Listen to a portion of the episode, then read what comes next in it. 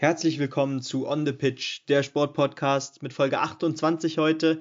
Der Wintersport hat bereits sein Ende gefunden, aber der nächste Bundesligaspieltag ist natürlich jetzt auch schon wieder vorbei und auch äh, bei den englischen Nationalsportarten sozusagen äh, gibt es wieder ordentlich News und ordentlich Turniere, die jetzt langsam wieder losstarten und äh, dafür brauche ich natürlich auch wieder meinen guten Partner an der Seite, David. Servus. Grüß dich, Benny, und grüßt euch, liebe, ja, die ihr gerade zuhört. Wir wünschen euch ähm, frohe Ostertage. Heute ist ja Ostermontag, das heißt, ihr habt alle noch ähm, heute Abend fleißig Zeit, den Podcast zu hören. Wenn nicht, ähm, hoffen wir, dass ihr schöne Ostertage verbracht habt. Und ja, ich würde sagen, wir steigen direkt ein in den Bundesligaspieltag, um dann anschließend äh, unter anderem was von äh, Snooker und Darts zu hören, oder? Genau, ja. Genau, ähm, Freitagsspiele hatten wir ja nicht, weil Karfreitag ist äh, fußballfrei. Das heißt, es ging dann am Kar-Samstag weiter mit fünf Spielen in der Konferenz, einem Topspiel am Abend und dann noch einem äh, späteren Abendspiel, bevor dann die beiden Sonntagspartien den 27. Spieltag abgeschlossen haben. Ähm, ja, mit was wollen wir einsteigen? Ich hätte jetzt gesagt Wolfsburg gegen Köln zum Beispiel. Ja, das ist auf jeden Fall ein Spiel.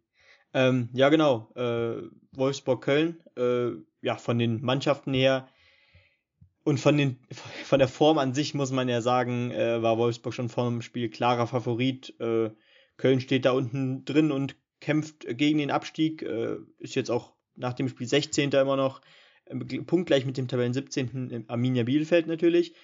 Denn Wolfsburg konnte das Spiel mit 1 zu 0 gewinnen durch ein Tor von Jossi Brekalo in der 69. Minute. Äh, da ja, kam äh, Wout Weghorst mal ausnahmsweise anders zum Einsatz, nämlich als Vorlagengeber anstatt als äh, der Torschütze diesmal. Aber grundsätzlich muss ich eigentlich sagen, ähm, ja klar, Wolfsburg war schon die bessere Mannschaft, aber das war nicht unbedingt das Spiel, was man erwartet hätte, oder? Dass es so eng wird? Nee, also ich habe das so ein bisschen jetzt verglichen mit dem äh, Spiel der Leipziger in Bielefeld. Das war ja auch nur ein 1-0 und äh, von den Tabellenregionen ist es ja durchaus vergleichbar. Also ja, die kamen am Anfang halt nicht wirklich rein und dann am Ende, ja, kann man den Titel Arbeitssieg wieder da drauf stempeln. Ähm, weil natürlich klar war, wer da die Favoritenrolle hat. Aber im Endeffekt ist es auch egal, ob Wolfsburg da jetzt mit 1-0 oder 3-0 äh, gewinnt. Mhm. Sie bleiben zu Hause ohne Gegentor. Das ist, äh, glaube ich, auch neuer Vereinsrekord. Ähm, und ja, sichern sich wichtige Punkte zu Hause und die Champions League-Ambitionen. Ähm, da gab es Mannschaften an diesem Spieltag, die daran gescheitert sind. ja, Wolfsburg sichert sich die Champions League, würde ich jetzt einfach mal äh, vorsichtig sagen. Auch nur noch drei ja. Punkte in der Leipzig tatsächlich. Ähm, ich denke, die sind safe da oben drin, oder? Ja, also ich rechne schon stark damit, dass sie jetzt äh, die Champions League damit abgesichert haben. Ähm, muss auch ganz ehrlich sagen, äh, 54 Punkte jetzt schon, das ist echt verdammt viel. Ähm, obwohl man ja sagt, ja, diesmal schwächeln ziemlich viele, äh, auch im oberen Teil der Tabelle, aber letzten Endes muss man sagen, dass da Wolfsburg wirklich so konstant äh, mitspielt und äh, so gut steht, äh, offensiv sowie defensiv. Ähm, das zeugt meinen größten Respekt. Also dritter Platz, Wolfsburg, wer das mir vor der Saison gesagt hätte, dem hätte ich, glaube ich, einen Vogel gezeigt, ehrlich gesagt. Ja, absolut. Wie so bei vielen anderen Platzierungen in der Tabelle. Ähm, da kommen wir am Ende nochmal drauf zu sprechen das Mittelfeld wird immer kleiner und so das äh, Verfolgerfeld wird immer größer in der Bundesliga. Ähm, wir gehen weiter in der Konferenz am Samstagnachmittag und äh, würde sagen Augsburg gegen Hoffenheim. Auch hier äh, Hoffenheim wieder auf einer Negativsträhne.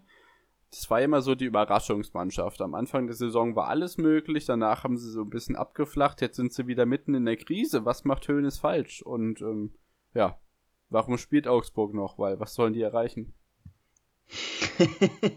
ja, also grundsätzlich kann man ja auch erstmal, wenn man auf die Statistiken guckt, sagen, dass äh, Augsburg nie unbedingt die dominantere Mannschaft war. Also Hoffenheim war die bessere Mannschaft in meinen Augen und das deutlich eigentlich.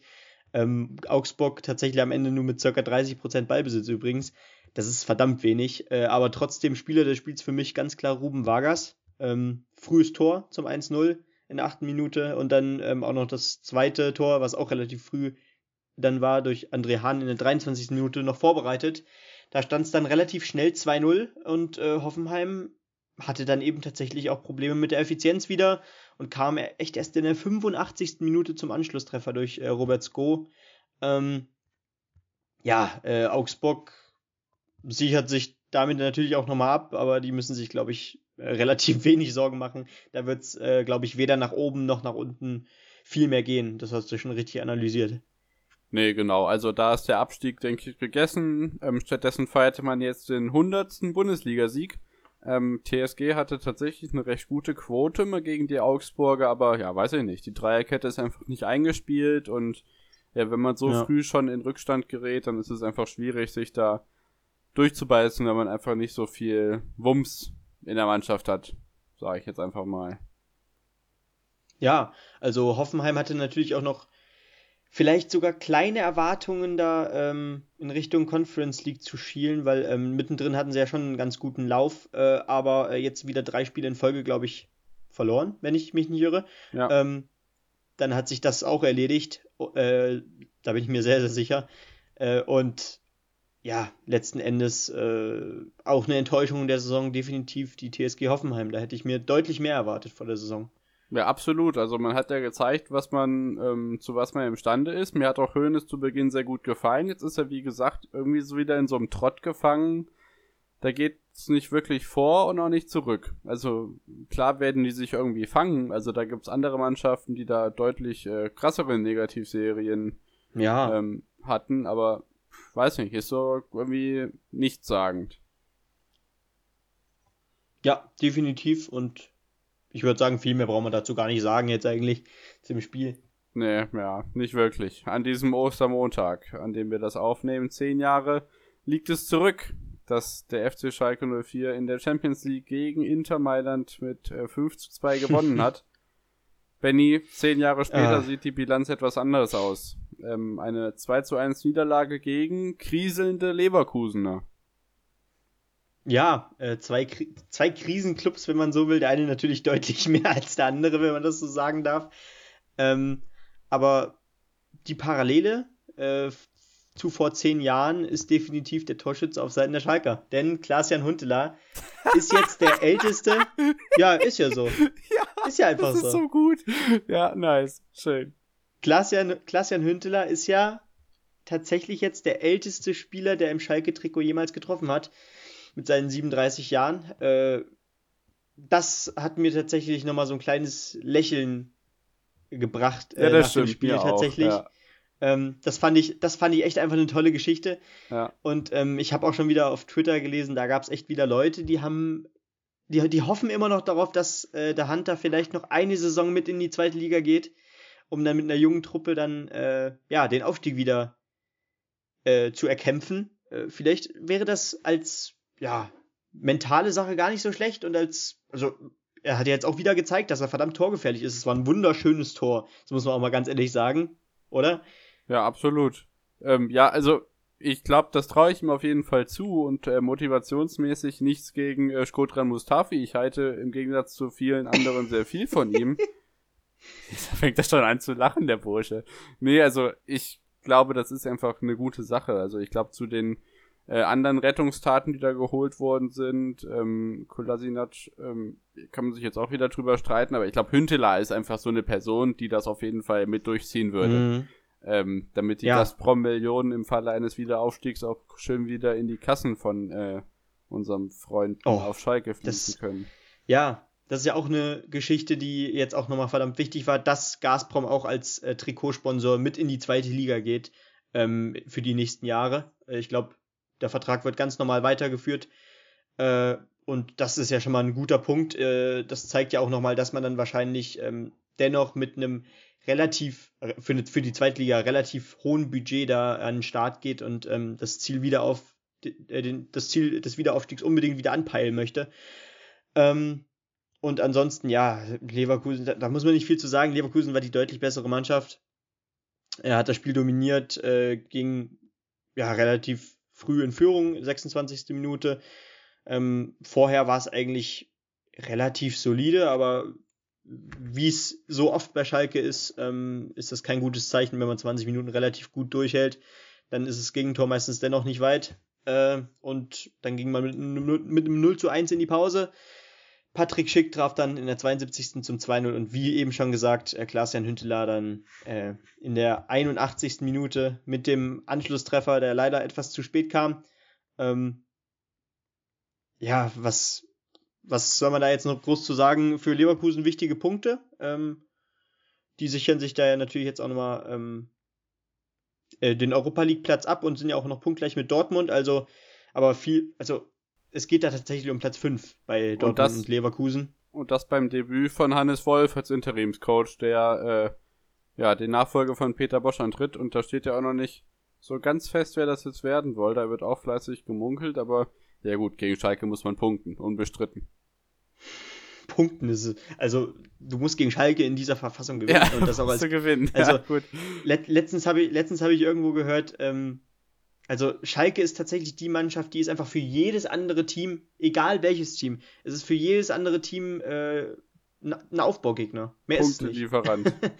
ja, richtig. Und äh, Leverkusen hat das ausgenutzt, hat die drei Punkte mitgenommen. Äh, und Schalke trudelt jetzt immer hoffnungsloser in den Abstiegstrudel hinein. Ja, mal gucken. Es kommt ja noch zum Aufeinandertreffen von to äh, Toffenheim, sag ich schon. Hoffenheim und Schalke, das wird natürlich dann auch lustig. Ähm, ja, wie gesagt, Leverkusen kann jetzt natürlich sogar in Dortmund vorbeiziehen nächste Woche. Ähm, mehr dazu gleich.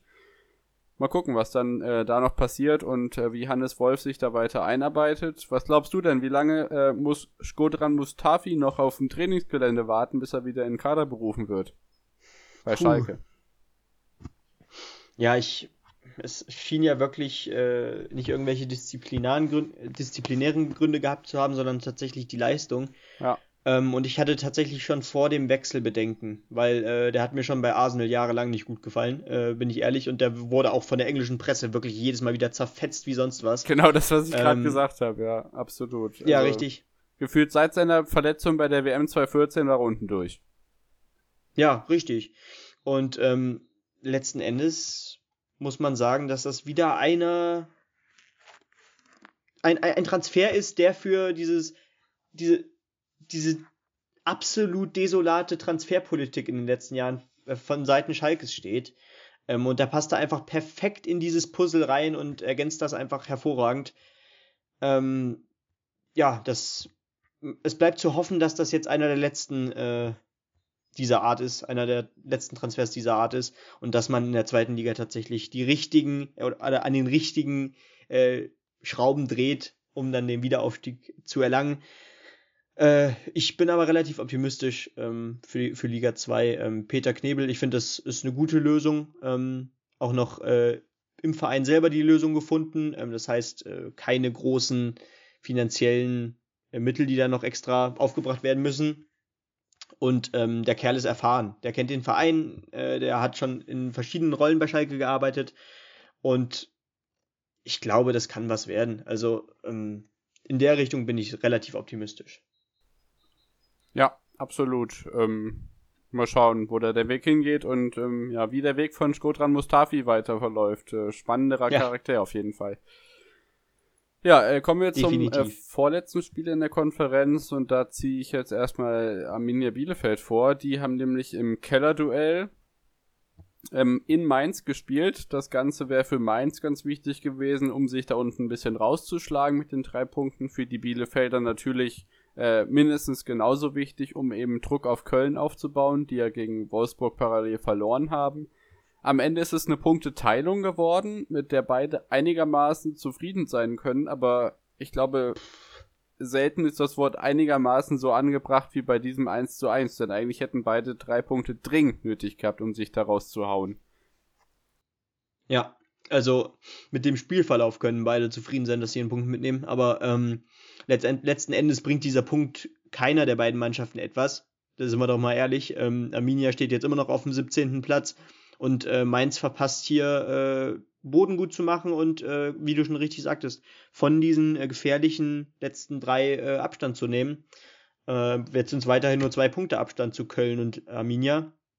Und ähm, ja, weiterhin sind hier fünf, fünf Mannschaften tatsächlich im Rennen um äh, den Abstieg.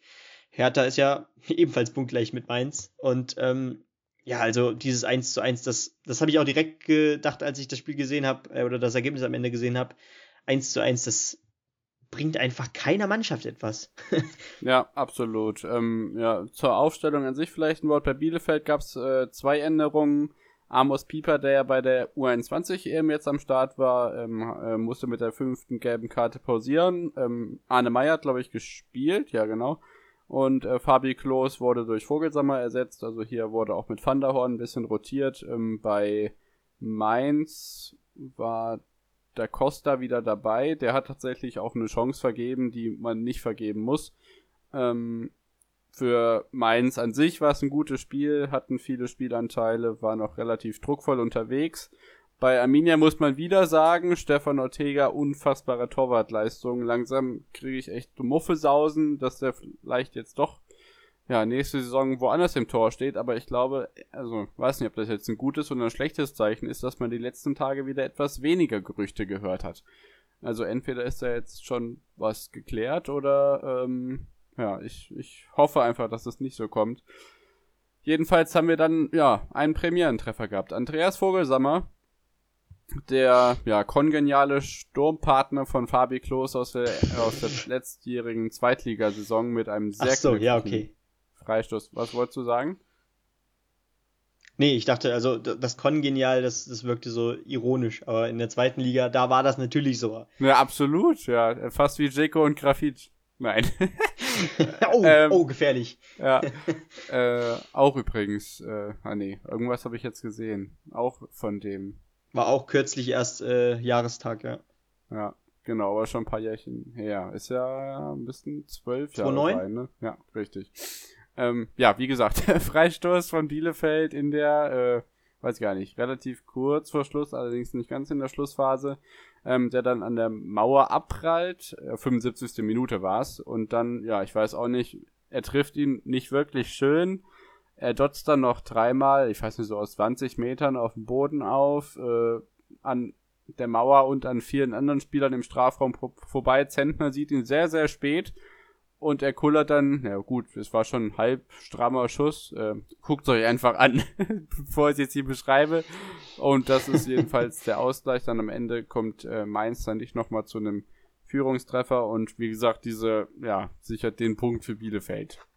Ich denke, was der bedeutet, hat Benny eben schon ausreichend gesagt. Und damit kommen wir wieder an das andere Ende der Tabelle.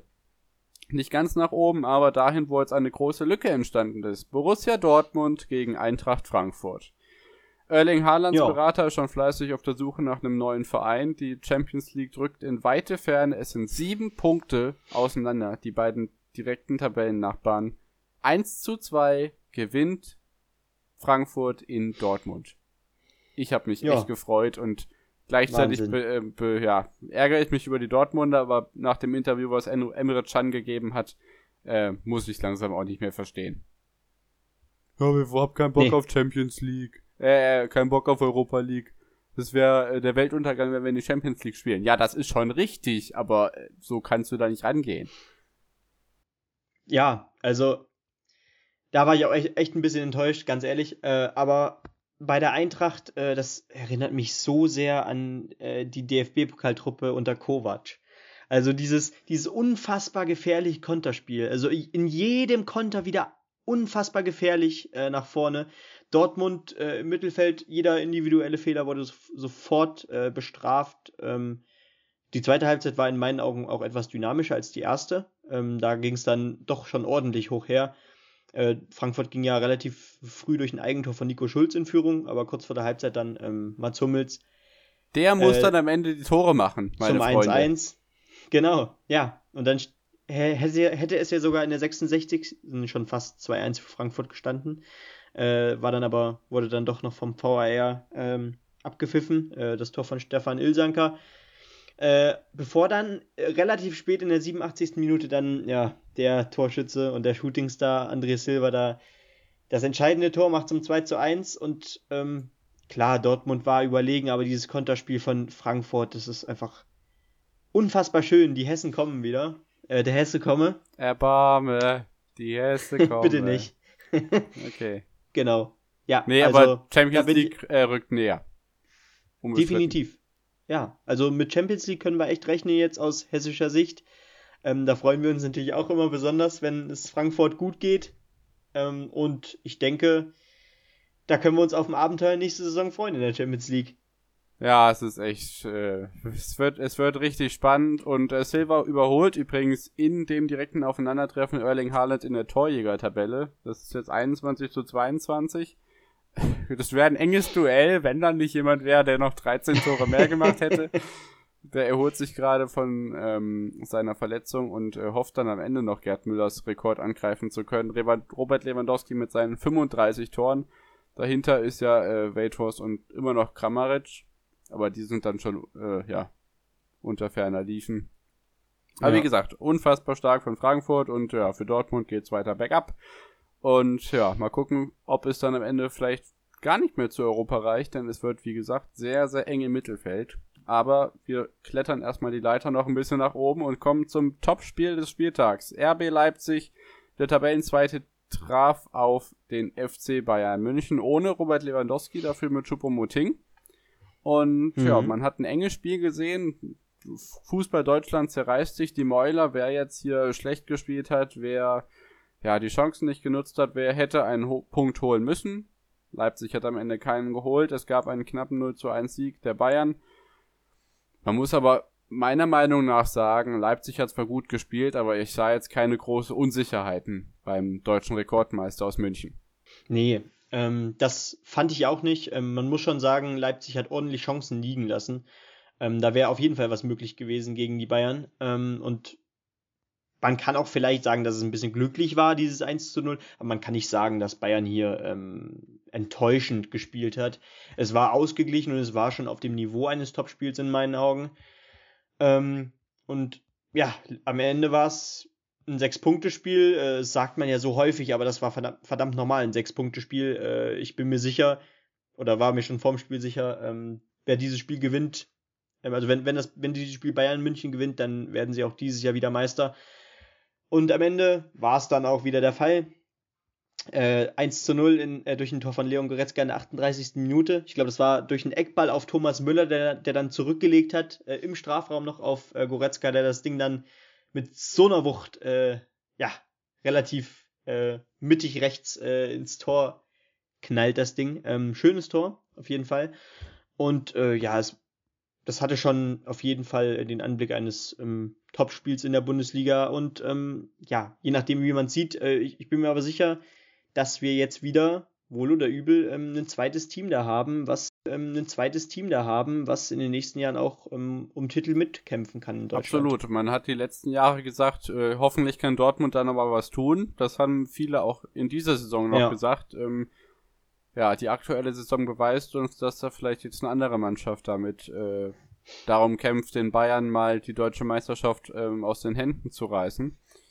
Die unterdessen übrigens ja unter der Woche auch wieder ran müssen. Da gibt's nämlich die Neuauflage des Champions League Finals von ähm, Lissabon. Am Mittwoch ist nämlich schon das äh, Viertelfinal-Hinspiel gegen PSG. Also auch hier kommt jetzt die Doppelbelastung, mhm. die bei den Leipzigern natürlich außer im Pokal ähm, ja nicht mehr da ist. Vielleicht wirkt sich das die nächsten Wochen nochmal aus. Ähm, mal schauen, wie da die Flexibilität in der Bayern 11 noch ist die nächsten Wochen. Da haben die Leipziger natürlich einen Vorteil, aber ich denke, der Drops ist gelutscht. Das sind jetzt auch sieben Punkte, genau wie zwischen Dortmund und Frankfurt. Ähm, ja, aber ja. unterdessen, äh, ja, war zu erwarten, dass es kein torreiches Spiel wird, aber ein würdiges Topspiel. Ja, definitiv. Dann hatten wir am Samstag noch ein spätes Spiel. Das war dann Gladbach gegen Freiburg. Das heißt direktes Nachbarschaftsduell in der Tabelle. Am Ende dann äh, Gladbach vorbei an Freiburg. Jetzt 39 versus 37 Punkte. Ein 2 zu 1 Sieg für die Gladbacher, die damit ähm, ja, zu einer von den drei Mannschaften gehören, die punktgleich ähm, um die European Conference League kämpfen. Wer die anderen beiden Mannschaften sind, ähm, werdet ihr noch erfahren. Aber hier ersichern sich die Gladbacher drei Punkte gegen Freiburg. Ja, äh, da war ich tatsächlich auch ein bisschen erleichtert. Äh, ich habe ja einige Familienmitglieder, äh, die große Gladbach-Fans sind und die da, ähm, habe ich live mitbekommen, die da tatsächlich ähm, am Ende nochmal so Schiss hatten, ähm, weil es ja fast in der fünften Minute der Nachspielzeit noch 2-2 äh, zum 2-2 ausgeglichen wurde hier durch äh, Kevin Schlott Schlotterbeck. Ähm, das war dann äh, Gott sei Dank äh, Abseitsposition. Somit waren das mal wieder wichtige drei Punkte für Gladbach, die ja in den letzten Wochen auch ordentlich was liegen lassen haben. Ähm, und die drei Punkte sind verdammt wichtig, wie du schon richtig sagtest, um dann noch in Richtung äh, Conference League zu schielen, ähm, die aber tatsächlich ja noch ein bisschen entfernt ist. Also da muss auf jeden Fall in den nächsten Spielen noch ein paar Pünktchen gesammelt werden. Ähm, aber am Ende muss man sagen, es, ja, es war wieder nicht so, dass Gladbach groß überragt hat, oder? Nee, nicht wirklich. Also ich glaube, wenn man äh, so viele Spiele hintereinander verliert, dann gegen Schalke 3-0 gewinnt, kann man jetzt kein Feuerwerk erwarten und das ist auch nicht gekommen.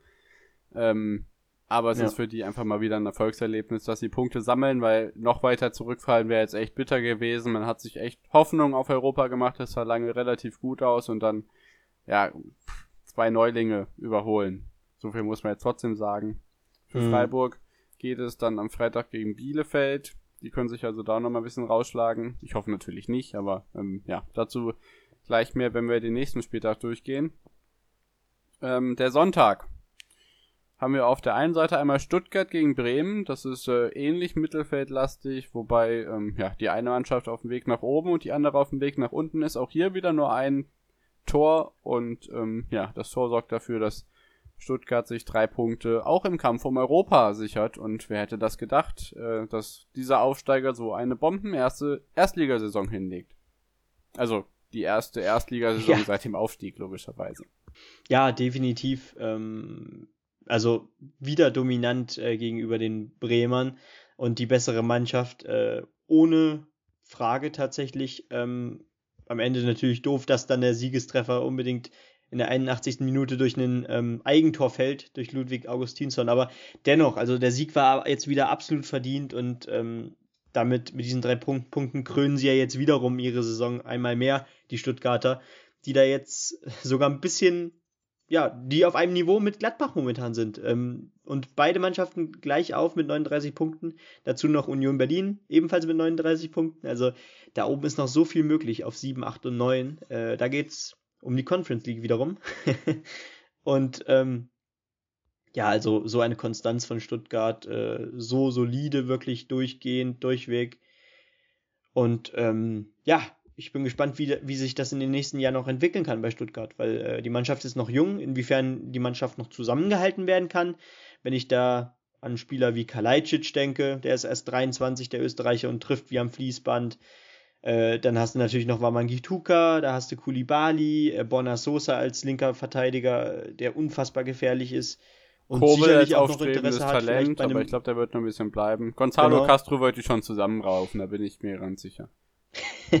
ja, also der gehört jetzt mittlerweile auch einfach zu Stuttgart.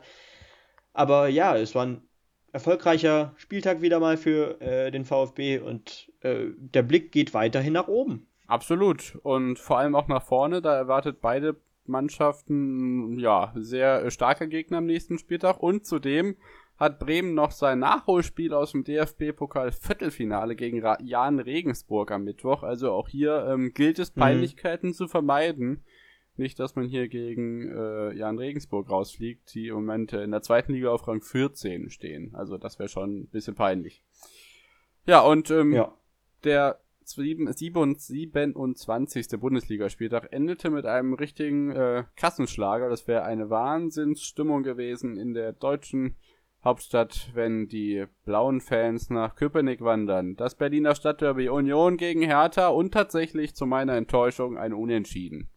Ja, also ein Derby, äh, was unentschieden ausgeht, das ist einfach nicht schön. Äh, das, da muss ich mich auf jeden Fall anschließen. Ähm, aber am Ende muss man wieder sagen, ähm, der ehemalige Big City Club sozusagen, ähm, der ist es einfach nicht mehr. Äh, Union ist die bessere, äh, ist die bessere Mannschaft und der bessere Hauptstadtclub äh, momentan definitiv. Und das hat man auch in diesem Spiel gesehen.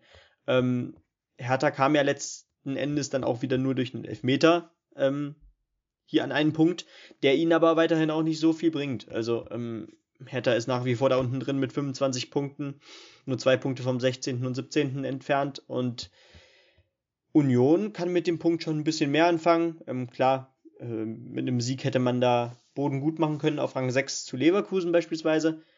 Aber ja, ich denke, ähm, Hertha hätte mehr benötigt, aber kann mit diesem Punkt vom Spielerischen her oder muss sogar zufrieden sein, dass sie hier den Punkt mitnehmen können. Und äh, Union hat wieder mal gezeigt, dass sie die Nummer 1 in Berlin sind, obwohl es unentschieden ausgeht. Ja, absolut. Äh, auf der anderen Seite für alle anderen Mannschaften unten war es natürlich ein bisschen traurig, dass die Hertha noch einen Punkt geholt hat. Dann würden die auf 15 noch zwischen Mainz und Köln stehen, aber mein Gott, immerhin nur ein Punkt aus Sicht der Bielefelder jetzt zum Beispiel. Ja, es ist einfach enttäuschend. Äh, vielleicht noch ein Wort ähm, zur Aufstellung. Bei Hertha hat der Ex-Amine, der ausgeliehen war, ähm, nach Bielefeld Schwolo gespielt. Äh, Rüne Jahrstein war Corona-positiv. Mal sehen, ob er dann auch wieder äh, antreten kann beim nächsten Spiel. Ähm, Union hat übrigens auch einen starken Gegner am nächsten Spieltag äh, und muss auf Toussaint verzichten. Äh, das allerdings dann bei Hertha. Ähm, ja, das war der 27. Bundesligaspieltag. Ich würde sagen, wir schauen jetzt erst, oder ich kann ja kurz die Mannschaften sagen, die in der Tabelle eng beieinander sind. Da haben wir ähm, ja, eng beieinander nicht. Ähm, Frankfurt mit 50 Punkten auf Rang 4, dahinter auf 5 und 6 Dortmund und Leverkusen mit 43 Punkten, dann auf 7, 8 und 9 punktgleich mit äh, nur drei Toren auseinander, 39 Wahnsinn. Punkten Union Berlin, VfB Stuttgart, beides Mannschaften, die ihre zweite bzw. erste Bundesliga-Saison nach dem Aufstieg spielen. Ähm, oder bei Union die zweite überhaupt. Äh, Gladbach auf 9. Dahinter dann zwei Punkte, dahinter Freiburg, danach äh, ein bisschen Lücke. Dann auf 12 und 13 Hoffenheim und Bremen mit 30 Punkten. Und dann eben die besagten Mannschaften Hertha ohne erkennbaren Aufwärtstrend mit 25 Punkten, punktgleich mit der deutlich Aufwärtstrend erkennbaren Mannschaft aus Mainz, ähm, die einen Punkt geholt haben gegen Bielefeld, auch 25 Punkte auf dem Relegationsplatz, zwei Punkte weniger 1. FC Köln, punktgleich und äh, drei Tore besser als die Arminia aus Bielefeld und ähm, ja, 13 Punkte hinter Schalke und das wird, denke ich, ähm, dann in den nächsten Wochen auch dazu kommen, dass dann auch rechnerisch der Abstieg schon feststeht. Ein Blick auf den ja. kommenden Spieltag da schon, wie angesprochen, am Freitag das äh, Spiel Bielefeld gegen Freiburg.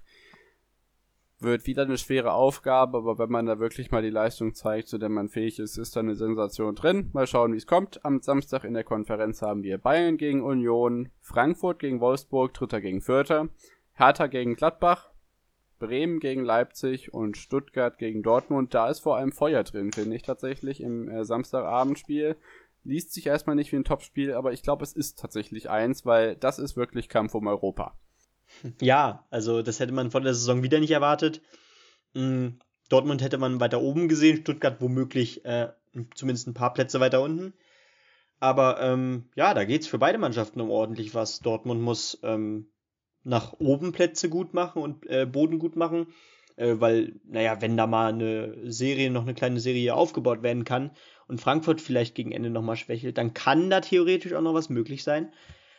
Und Stuttgart, ähm, da geht auch noch was nach oben. Also ähm, die Leistung sieht in letzter Zeit auch wieder sehr konstant aus und sehr solide. Und ähm, ja, da hat man ja, ja, da muss man sich natürlich auch noch behaupten äh, rundherum. Äh, es kann natürlich auch noch ein Stückchen bergab gehen, weil da ja eben alle, eben alle so nah beieinander sind. Zwei, drei Punkte immer Unterschied, beziehungsweise sogar punktgleich. Ähm, das ist schon äh, von der Form her auch äh, oder von den Plätzen ein Topspiel. Absolut. Wenn es schlecht läuft, kannst du aber genauso gut noch fünf Punkte nach hinten gehen. Ähm, ja, am Sonntag klar. dann, Augsburg versucht, die äh, sehr schlechte Tordifferenz für den Tabellenplatz etwas aufzubessern. Die äh, spielen in Gelsenkirchen gegen den Tabellenletzten. Sonntagabend dann Köln gegen Mainz. Das ist wieder ein Kellerduell. Davon haben wir übrigens einige an den nächsten Spieltagen. Also es bleibt spannend bis zum Schluss. Also ihr müsst echt hoffen, dass ich das aushalte, weil oh, es wird echt, es wird nervenaufreibend die nächsten Wochen. Ähm, Köln gegen Mainz, wie gesagt. Äh, 15 gegen 16, Mainz natürlich mit leichten Vorteilen, aber auch Köln hat schon gezeigt, ähm, dass sie zwar gut spielen können, aber nicht gegen die Mannschaften, die da unten mit drin ähm, hängen. Natürlich muss ich als Bielefelder sagen, dass äh, 0-2 schmerzt immer noch, aber gegen die anderen da unten drin konnten sie immer nicht so ganz viel zeigen, die Kölner. Und dann haben wir eins der letzten Montagsspiele der Bundesliga-Geschichte, denn ich glaube, ab nächste Saison gibt's die ja nicht mehr.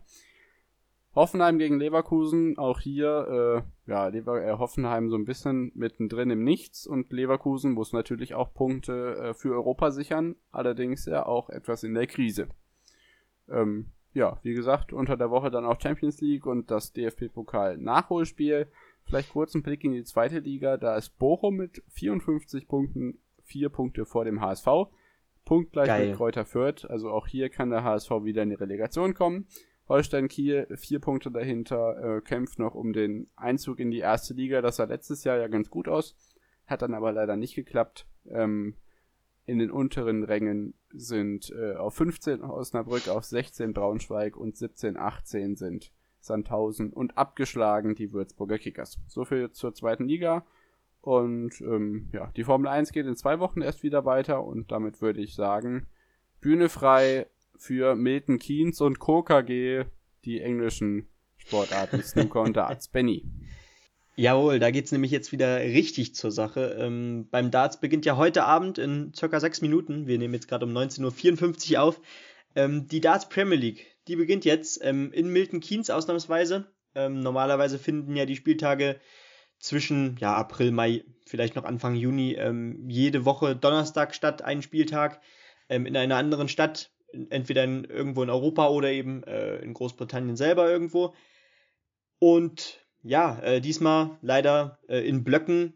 Das heißt, äh, jetzt finden die ersten fünf Spieltage eben tatsächlich von heute bis Freitag statt in Milton Keynes. Ähm, aber naja, die gesamte Premier League findet diesmal aufgrund von Corona eben in Milton Keynes statt. Da hat man eben die besten Voraussetzungen. Äh, da ist das Hotel direkt und, und das Stadion äh, direkt daran integriert sozusagen. Ähm, an äh, die Bubble sozusagen und an äh, den Spielerbereich, äh, was natürlich relativ passend ist, wenn äh, alle Spieler in Quarantäne müssen. Und ähm, ja, da freue ich mich auf jeden Fall sehr drauf. Es sind ja ja immer die Top 4 der Order of Merit, die äh, teilnehmen, sowie sechs Wildcards, die verteilt werden. Ähm, das sind dann meistens äh, ja, öffentlichkeitswirksame Spieler, beziehungsweise eigentlich äh, Spieler, die im letzten Jahr gute Leistungen gezeigt haben. Und ich kann sie einfach mal alle durchgehen.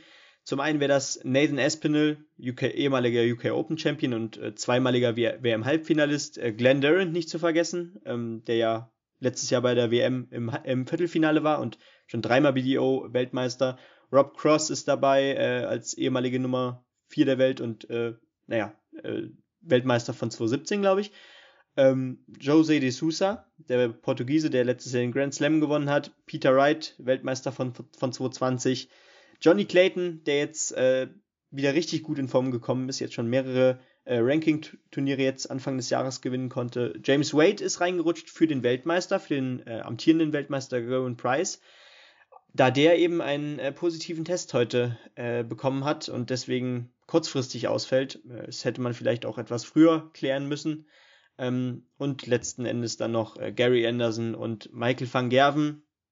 Michael van Gerven, der hungrig sein wird, äh, die ja jetzt wieder ordentlich Titel einzuheimsen, äh, da er ja unter anderem auch die Weltranglistenposition 1 abgeben musste an den Weltmeister Gerwin Price. Äh, und ja, jetzt finden die ersten fünf Spieltage eben statt. Ich freue mich riesig äh, auf ordentlich Darts in den nächsten Tagen und äh, da werden wir natürlich nächste Woche auch noch ordentlich zu sprechen haben, weil ich äh, David dazu auch zwinge, das zu gucken. ähm, ist ja immerhin das, das zweithöchste Turnier, was es im Darts gibt. So viel habe ich schon mitbekommen, ne? Genau, also vom äh, finanziellen Aufwand äh, können sich die Spieler auf ein saftiges Gehalt freuen, äh, allein schon durch die Teilnahme. Äh, und ich würde sagen, dann gehen wir direkt nach Sheffield, denn da steht ja jetzt wieder traditionell rund um Ostern ähm, das Bedford World Snooker Championship statt. Äh, ab heute beginnt da die Quali für die WM-Endrunde.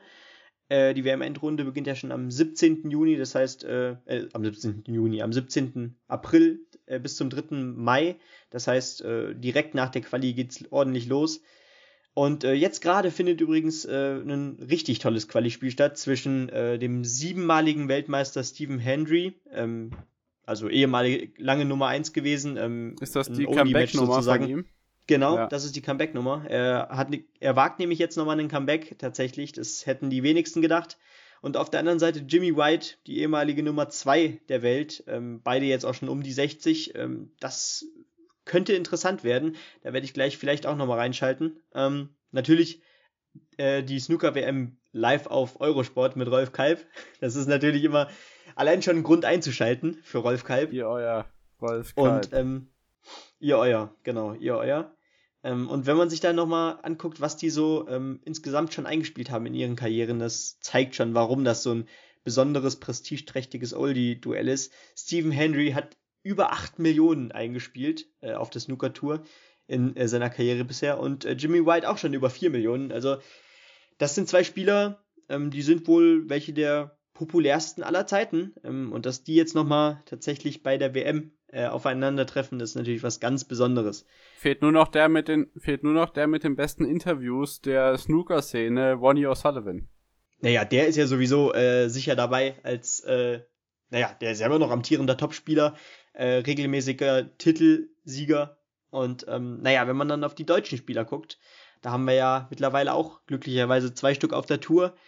Ähm, die treffen am Mittwoch das erste Mal ähm, auf ihre ersten Gegner. Zum einen ähm, Lukas Kleckers trifft auf Devlin und Simon Lichtenberg auf Karkowski. Ähm, da werde ich sicherlich auch nebenher mal den Live-Ticker anhaben. Ähm, denn wir hatten ja noch nie einen Deutschen bei der WM-Endrunde dabei. Ähm, bei der WM-Endrunde sind ja auch immer nur 16 Spieler dabei. Ähm, wenn ich mich nicht irre. Schöne Grüße an und, die FIFA an ähm, der Stelle. Ja. Könnt ihr sehr gerne übernehmen. Ähm, und ja, ich freue mich riesig, dass es jetzt wieder mit ordentlich äh, British Sports losgeht. Vor allem natürlich Darts, auch wenn es kein Ranking-Turnier ist. Aber die Premier League ist immer was ganz Besonderes und die Snooker-WM natürlich auch. Und ich würde sagen, dann sind wir mit Großbritannien jetzt auch erstmal durch. Ja, äh, das denken sich ja äh, einige in den letzten Jahren, dass man mit Großbritannien endlich durch ist. Aber gut, dass da noch was passiert. Impfen können sie schon mal ganz gut. Ähm, ja, ich würde sagen, das war's von uns. Ähm, unter der Woche seid ihr natürlich immer top aktuell informiert. Bis zum nächsten Wochenrückblick dann am nächsten Montag, wenn ihr uns auf Twitter und auf Instagram folgt, at onthepitch-pod, so findet man uns da. Ansonsten ähm, kann man uns da super Nachrichten schreiben, äh, Feedback hinterlassen, Verbesserungsvorschläge machen. Wir sind auch schon fleißig am Planen, was wir so im Sommer alles vorhaben.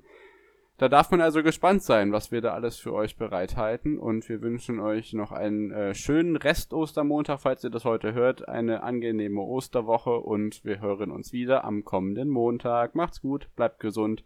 Ciao. Wünschen Benny und David. Tschüss. Tschüss.